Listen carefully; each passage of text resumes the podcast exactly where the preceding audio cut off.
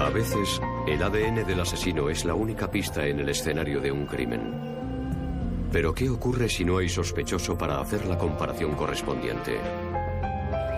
Este caso hizo historia en la medicina forense, pues los científicos pudieron ver en estos genes la descripción exacta del asesino.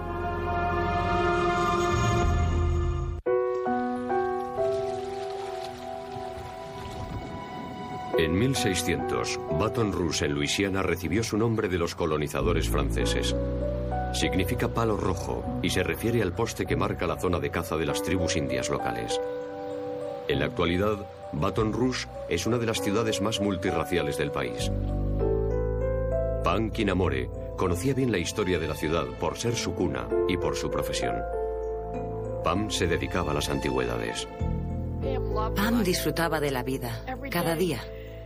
No veía el momento de hacer todas las cosas que quería hacer.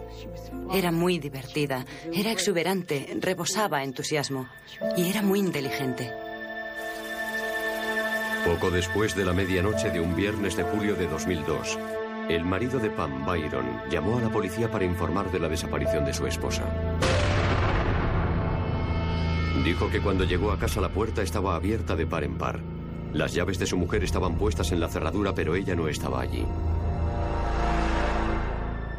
Curiosamente, la bañera estaba llena de agua.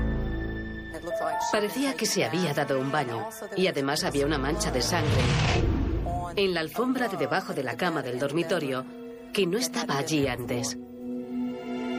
Los análisis forenses revelaron que la sangre de la alfombra era de Pam. Al parecer se había dejado las llaves en la puerta sin darse cuenta y un intruso entró en la casa cuando ella estaba bañándose. El hijo de la pareja había pasado la noche en casa de un amigo y no pudo aportar ningún dato para esclarecer lo ocurrido. Los investigadores sopesaron la posibilidad de que se hubiera escapado. Pero su madre negó esa idea rotundamente. Les dije, seguro que también pensarán que tenía un amante. Le doy mi palabra de honor. Si mi hija tenía un amante, yo lo sabría y no dudaría en darle su nombre. Pam nunca miró a otro hombre. Byron era su gran amor. La familia de Pam pegó carteles por toda la ciudad anunciando su desaparición y ofreciendo una recompensa de 75 mil dólares por cualquier información sobre su paradero. La búsqueda continuó durante cinco días, hasta que el cuerpo de Pam fue hallado en una zona pantanosa bajo el puente Whiskey Bay, a unos 95 kilómetros de su casa. Fue impresionante. La encontraron unos topógrafos. La habían lanzado desde el puente el cadáver fue trasladado a la oficina del anatómico forense. El médico forense descubrió que Pam había sido apuñalada y agredida sexualmente. Al parecer la habían sujetado con un cordón de teléfono que apareció cerca del cadáver. Pam era una mujer guapísima y tenía muchos admiradores. Y yo pensé que a lo mejor alguno había perdido la cabeza por ella y la había raptado. No queríamos perder la esperanza y nunca imaginamos que podrían haberla asesinado. ¿Se da cuenta de lo que es saber que ya no habrá más recuerdos y que aquellos tiempos felices han acabado para siempre? Eso es lo que pasa cuando se pierde a una hija. El médico forense determinó que Pam había sido asesinada la misma noche en que desapareció. Byron, el marido de Pam, tenía una coartada que fue corroborada por varias personas, así que fue descartado como sospechoso. Pero la policía recibió información de un posible testigo presencial. Este dijo que le había parecido haber visto a Pam en una camioneta blanca la noche en la que desapareció, a un kilómetro y medio del lugar en el que se encontró el cadáver. Es una zona de la autopista muy poco transitada y muy oscura. Muy pocos vehículos cogen esa rampa de salida. En realidad no conduce a ninguna parte. Allí se encontró el cadáver. El testigo describió al conductor como un hombre blanco y joven. La policía comenzó a buscar a un hombre blanco en una camioneta blanca. A medida que avanzó la investigación, se concentraron en un hombre blanco que conducía una camioneta blanca. Por desgracia, había 35.000 camionetas blancas registradas en la zona de Baton Rouge. Luisiana era como un enjambre de camionetas blancas. Si se pusieran una detrás de otra, probablemente darían la vuelta al mundo. En la autopsia de Pam Kinamore, los patólogos encontraron pruebas biológicas de haber sido agredida sexualmente.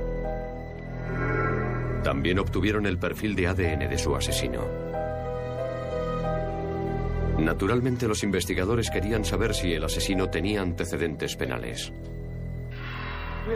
Ya teníamos su perfil de ADN y le habíamos buscado en CODIS, la base de datos del FBI, que es una base de datos a nivel nacional de delincuentes y pruebas de otros casos.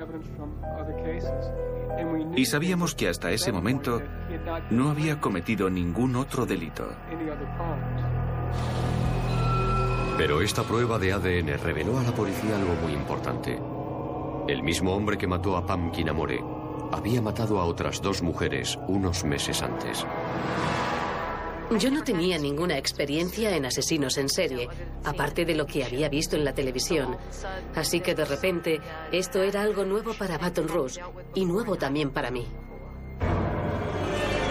Ocho meses antes, Charlotte Murray Pace, una alumna de posgrado de la Universidad Estatal de Luisiana, había sido violada y asesinada en su apartamento. Recibió 81 puñaladas.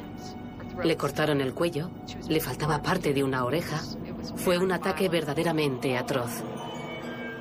De todas las mujeres que hay en el mundo, eligió a Murray. ¿Por qué? Daría cualquier cosa por saber la razón. No sé si se podrá saber el por qué, ya que lo más probable es que ni siquiera el asesino lo sepa. Al igual que en el caso de Pam Kinamore, no había señales de haber sido forzada la entrada. Ese hombre era el mal personificado, era el tipo de ser humano más despreciable con el que te puedes encontrar. Por otra parte, en ese mismo barrio, Gina Green, una enfermera, fue agredida sexualmente y asesinada en su casa. En los tres casos, el factor común era un cable de teléfono. Bien el asesino utilizaba el teléfono de la víctima o llevaba él mismo un cable para maniatarla. Esto hizo pensar a la policía que el asesino pedía ayuda a sus víctimas. Se llevaba todo lo que tocaba. Eran sus trofeos. Para él era muy fácil limpiar los pomos de las puertas después de matar a sus víctimas. Sabía perfectamente lo que había tocado. Cuando los vecinos de Baton Rouge supieron que había un asesino en serie suelto, tomaron todas las precauciones posibles. De noche, las calles se quedaban totalmente vacías. Pero no fue suficiente. Podía suceder lo peor que pudiera uno imaginarse, y de hecho sucedió. Unos meses más tarde, el asesino volvió a matar. El cuerpo de Dinay Colom, de 23 años, fue hallado cerca de un cementerio. Dinay había estado visitando la tumba de su madre y alguien la violó y la mató a golpes.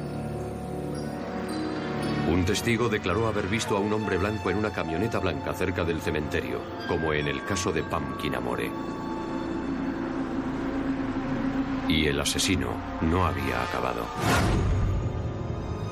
El cuerpo de Carrie Juder, de 26 años, una estudiante de doctorado en la Universidad Estatal de Luisiana, fue encontrado cerca del puente Whiskey Bay, el mismo lugar en el que había aparecido la víctima anterior. Los análisis de ADN confirmaron que el asesino de las cinco mujeres era el mismo hombre. Era muy inteligente. Yo creo que lo planeaba todo con mucho detalle. Observaba a sus víctimas. Conocía todos sus movimientos y costumbres. Iba a ser muy difícil pillarlo. En su desesperación por conseguir una pista, la policía llamó al FBI en Washington pidiéndoles un perfil de comportamiento del asesino. Pensábamos que se trataba de alguien que perseguía a mujeres, las observaba de lejos y cuando establecía contacto con ellas, al poco rato empezaban a sentirse incómodas con él.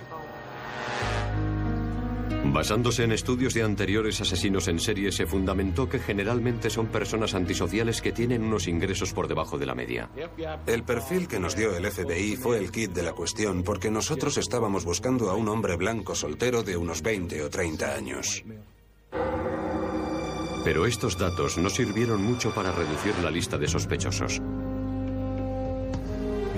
Así que la policía intentó hacer algo sin precedentes en Baton Rouge. Un rastreo de ADN. Obtuvieron muestras de ADN de más de mil jóvenes blancos de la zona de entre 25 y 35 años, con un historial de delitos violentos o violaciones. Es evidente que necesitaban encontrar al asesino para que no hubiera más mujeres muertas. Pero ninguno de ellos coincidía.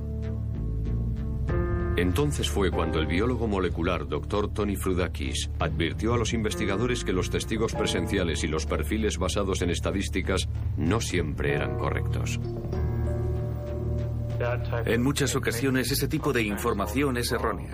A veces la gente miente, a veces simplemente se equivocan.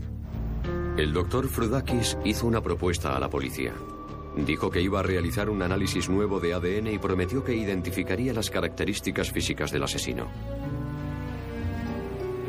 Si le soy sincero, no le creí.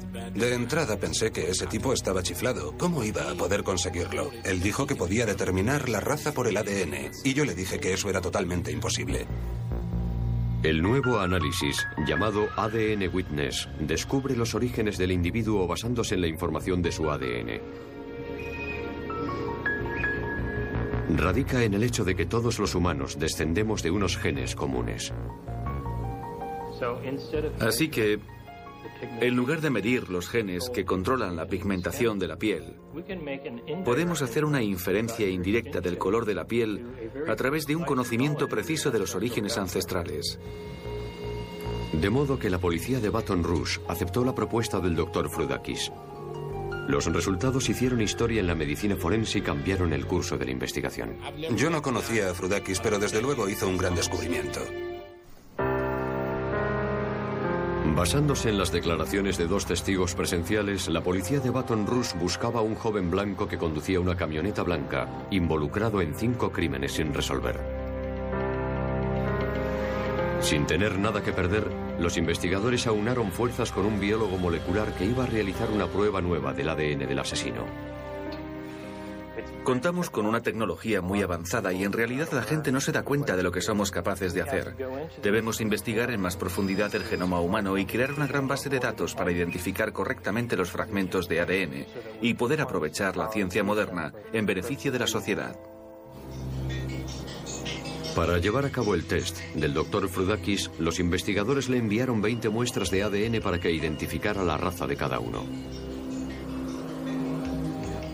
Acertó absolutamente con todos, incluso en los porcentajes de negros, blancos, indios o lo que fueran. Así que su técnica era buena. Tras superar la prueba, el doctor Frudakis procedió a estudiar el ADN del asesino. ¿Los resultados? El análisis de ADN demostró que el asesino no era de raza blanca.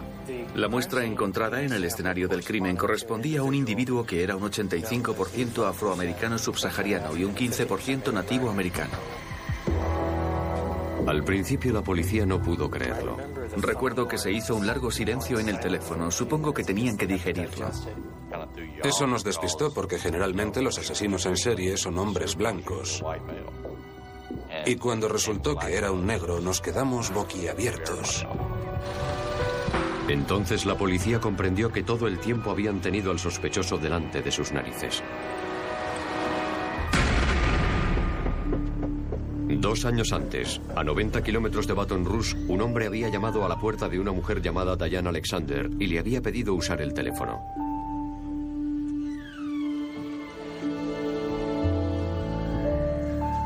Cuando ella se dio la vuelta, el hombre arrancó el cable del teléfono e intentó estrangularla.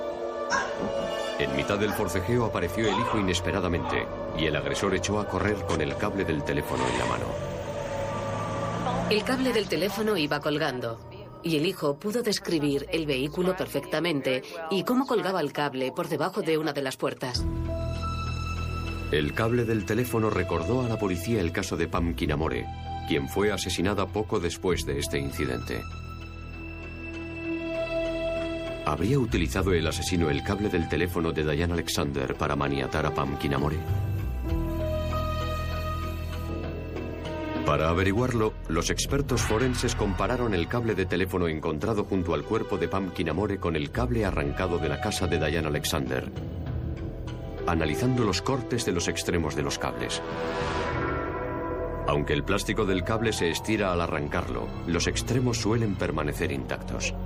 Cogieron el resto del cable de la casa de Diane Alexander y comprobaron que coincidía perfectamente con el cable encontrado junto al cuerpo de Pumpkin Amore. El sospechoso resultó ser Derrick Todd Lee, de 34 años, quien ya había sido arrestado anteriormente por robar, acosar a mujeres y merodear por sus casas. Si la policía estaba en lo cierto y Lee era el asesino en serie de Baton Rouge, Diane Alexander tenía suerte de estar viva. Derrick Todd Lee un obrero casado y con dos hijos fue identificado por Diane Alexander en una rueda de reconocimiento como el hombre que la había agredido en su casa. Pero él negó ser el asesino en serie de Baton Rouge. La muestra del ADN de Lee fue enviada inmediatamente al laboratorio forense para analizarla. Coincidió con las muestras biológicas de las cinco mujeres. Tuve una sensación de alivio y alegría. Esa alegría que se siente al ver que tienes al asesino. Derrick Todd Lee fue detenido y acusado de homicidio en primer grado. Lo primero que yo le diría es que es un cobarde. Elegía mujeres de las que podía aprovecharse. Después de la detención, los investigadores descubrieron que el ADN de Lee coincidía con el de las células epiteliales encontradas bajo las uñas de otra víctima, una estudiante universitaria de 21 años, Geraldine de Soto. Los fiscales sostenían que Lee seguía a sus víctimas y que sabía cuándo estarían solas en casa. Llamaba a la puerta. Les pedía usar el teléfono y una vez dentro, las reducía casi siempre con el cable de teléfono. No sé si las elegía. No lo ha dicho. Sí sabemos que un hombre negro había sido visto en varios barrios de la zona, pero no sabemos con certeza si era él. Ya le digo que en ningún momento ha querido contarnos los detalles. Por suerte para los investigadores, dejó atrás muestras de ADN cruciales. En el juicio, la única superviviente, Diane Alexander, identificó a Lee como el hombre que había intentado matarla. El ADN obtenido del sudor encontrado en la blusa de la señorita Alexander después del ataque coincidió con el perfil de ADN de Lee, prueba indiscutible de que él era el asesino. Fue un momento crítico. La mujer dio la cara y le acusó directamente. Fue aplastante. Derrick Todd Lee fue declarado culpable de homicidio en primer grado y condenado a muerte. La pena de muerte es poco para él. Deberían ejecutarle poco a poco. Para él no era suficiente violar, no era suficiente matar. El forense dijo que esos asesinatos eran una monstruosidad.